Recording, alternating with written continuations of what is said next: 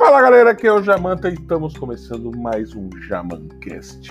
Para você que tem medo do passado, para você que tem medo das pessoas que viveram do passado e que querem traduzir para você toda sua carga emocional de crenças e dogmas seguidos de frustrações, você precisa ouvir esse podcast.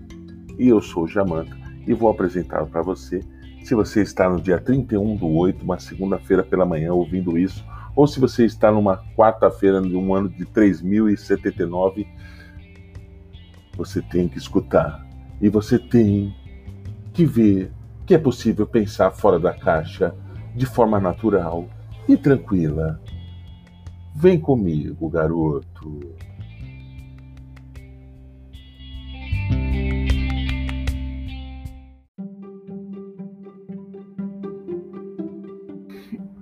Bom, nesse dia 2 de setembro, eu e um rapaz chamado Eduardo Marinho, lá do Rio de Janeiro, fazemos uma live falando sobre como se livrar de sete amarras do passado. Por que eu escrevi sete amarras do passado? Não sei. É porque deu vontade de escrever sete. Mas na verdade é um assunto muito amplo que diz sobre como se libertar de dogmas, né? É, crenças que os pais, avós nos determinam, porque eles aprenderam também a acreditar e achar que aquilo é a verdade. E às vezes você não quer essa verdade. Você tem a opção de não querer essa verdade. Então, isso, para algumas pessoas, já é pecado mortal a Deus você acreditar em outra, você ter outra crença, você querer outro lugar para ir que você se sente bem, é uma afronta. É uma afronta a tudo aquilo que já foi colocado na cabeça dos seus pais e tios e amigos e isso e aquilo. Então, como se livrar disso? Como é que eu posso, por exemplo, se eu vivo numa família de muçulmano que tem o Alcorão como guia, Alá como Deus, e de repente o cara quer simplesmente não acreditar em nada. O cara quer viver a sua vida e quer seguir o seu caminho. Como fazer isso?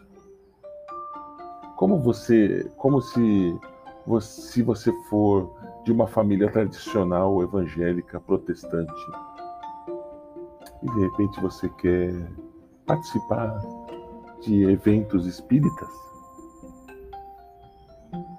aonde Deus está nisso? Será que Deus tem alguma coisa a ver com isso? Será que nesse momento o livre-arbítrio é necessário? Em outros momentos não é não existe livre-arbítrio, você tem que seguir as regras. Porque se você não seguir as regras, você já está condenado a uma eternidade num fogo quente. Será que você pode se libertar disso? Ou será que essa libertação é algo que você está errando e você vai ser condenado por isso?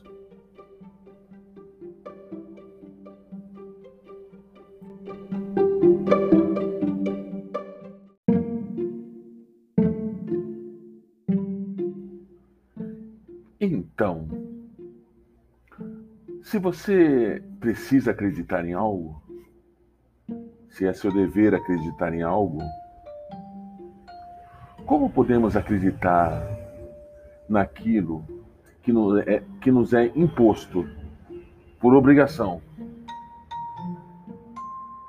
Todas as crenças, todas as coisas que vieram do passado, nos é atribuído desde criança, tanto na escola como na educação em casa.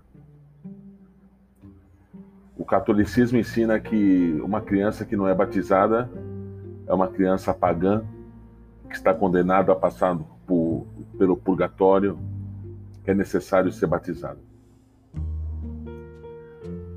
A igreja evangélica diz que se você não aceitar a Jesus como seu salvador, você está condenado a um futuro horrível e ainda depois da morte a uma eternidade pior ainda. É, culturas como budismo, é, o Islã, né, e até mesmo o Espiritismo, são doutrinas que eu não conheço de perto. Né? Então, é, eu vejo que muitos amigos judeus têm as, as regras a serem seguidas pela sua pelos seus ancestrais e pelos seus, né? Existem regras que você tem que seguir. Então, é, pessoas que se rebelam são pessoas taxadas a sofrer e, e famílias destruídas pelo simples fato de querer ter uma religião.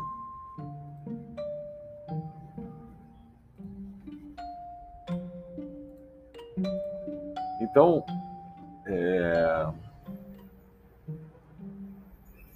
por que será que somos condicionados a seguir uma doutrina? Na minha concepção, no meu entendimento, tudo se resume a uma palavra só: medo. O medo de não ir para o céu, o medo de sofrer, o medo de ficar pobre, o medo de ter doença, o medo de divisão de família. Tudo isso influencia muito nas escolhas da sua crença. Então, se você escolhe um caminho ao contrário do que imaginaram para você, qualquer coisa que aconteça, o cérebro humano é associativo. Se você der um espirro, se você passar mal, se você for demitido, aí, tá vendo?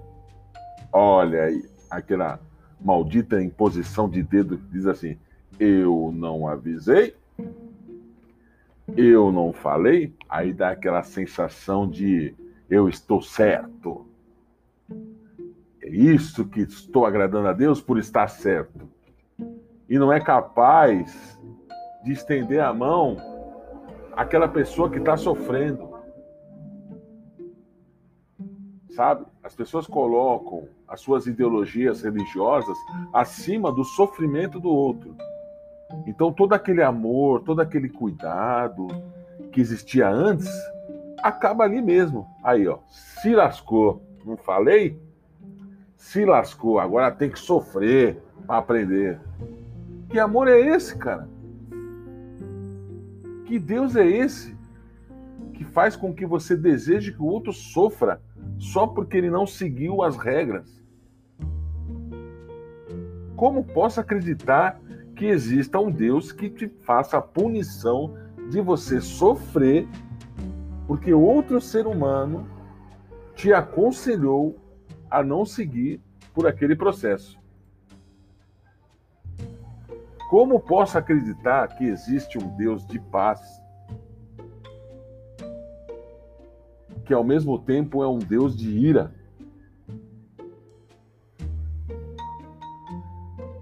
Como posso, como posso dar crédito a isso?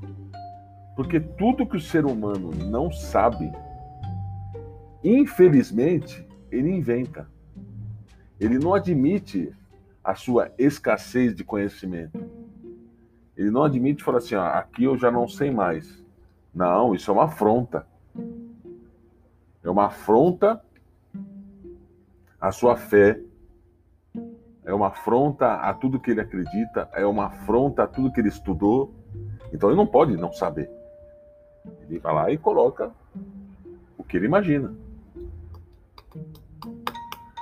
E também eu queria saber que Deus é esse de guerra que manda exterminar um povo, porque aquele povo é um povo que não adora a Ele, se Ele é o Criador de tudo, se Ele já criou o mundo e as pessoas, como pode Ele exterminar os seus filhos.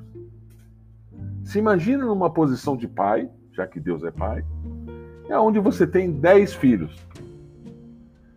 Aí, oito desses filhos se rebelaram e foram seguir suas vidas. E dois continuaram seguindo as regras familiares. Aí o pai decide assim: bom, esses oito aqui, eu vou mandar eles para os quintos dos infernos, vou mandar matar, vou exterminar, afinal de contas, eles são filhos cruéis.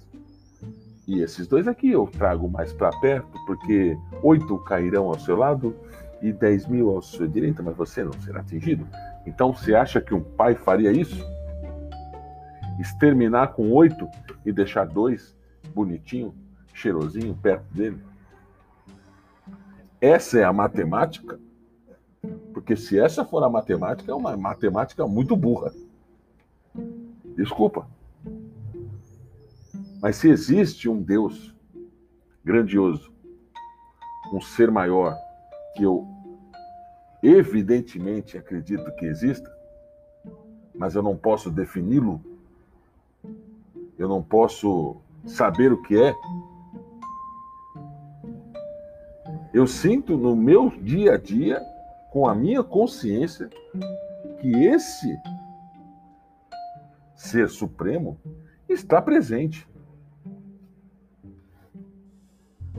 Como ele está presente, não sei. De que forma está presente, não sei também. Mas eu sinto que existe uma toda uma, uma atmosfera invisível que rege a minha vida para lá e para cá. Eu sei disso. Eu sinto isso. Eu não tenho certeza disso, mas eu sinto no meu dia a dia. Agora, eu chegar e falar para as pessoas, ó, é isso aqui, ó, e essa é a verdade, eu estaria sendo leviano, ou até mesmo prepotente, ou até mesmo sagaz. Agora, não é mais fácil eu compor com a galera, assim, olha, minha vida é regada assim, eu vivo minha vida assim, tal, tal, tal, tal, tal, tal. Quando for, quando for perguntado, quando for coerente eu falar. Não chegar e falar assim, vem cá, ó, isso aqui tá certo, tá bom. Não. É você pôr o seu ponto de vista, isso não significa que o que você pensa está certo. É o seu ponto de vista. E se isso servir para as pessoas, maravilha. E se não servir para as pessoas, é fácil. É só descartar. É só falar, muito bom o que você pensa, beleza. Vou seguir aqui com meus pensamentos isso aqui me serviu, isso aqui não, isso aqui não me serviu. Ótimo, mano, composição. E outras pessoas vão falar para mim coisas do seu dia a dia que também podem me servir. Isso é a composição. Porque eu sou bom em uma coisa. O meu irmão ali é bom em outra. O outro ali é bom em outra. E se a gente se organizar, a gente fica bom em tudo. Tá me entendendo? Então você que tem essas suas amarras, não sabe o que fazer, afinal de contas é a sua família. Está na hora de você se dar a permissão de viver do seu jeito. De pensar do seu jeito. E se não te entenderem, não é necessário ódio. Não é necessária a briga. É a sua vida no palco da sua vida, você é o artista principal. Bom, gente, essa foi mais um podcast. Espero ter te ajudado, confortado o seu coraçãozinho tão amargurado. E vamos que vamos, porque a vida é boa.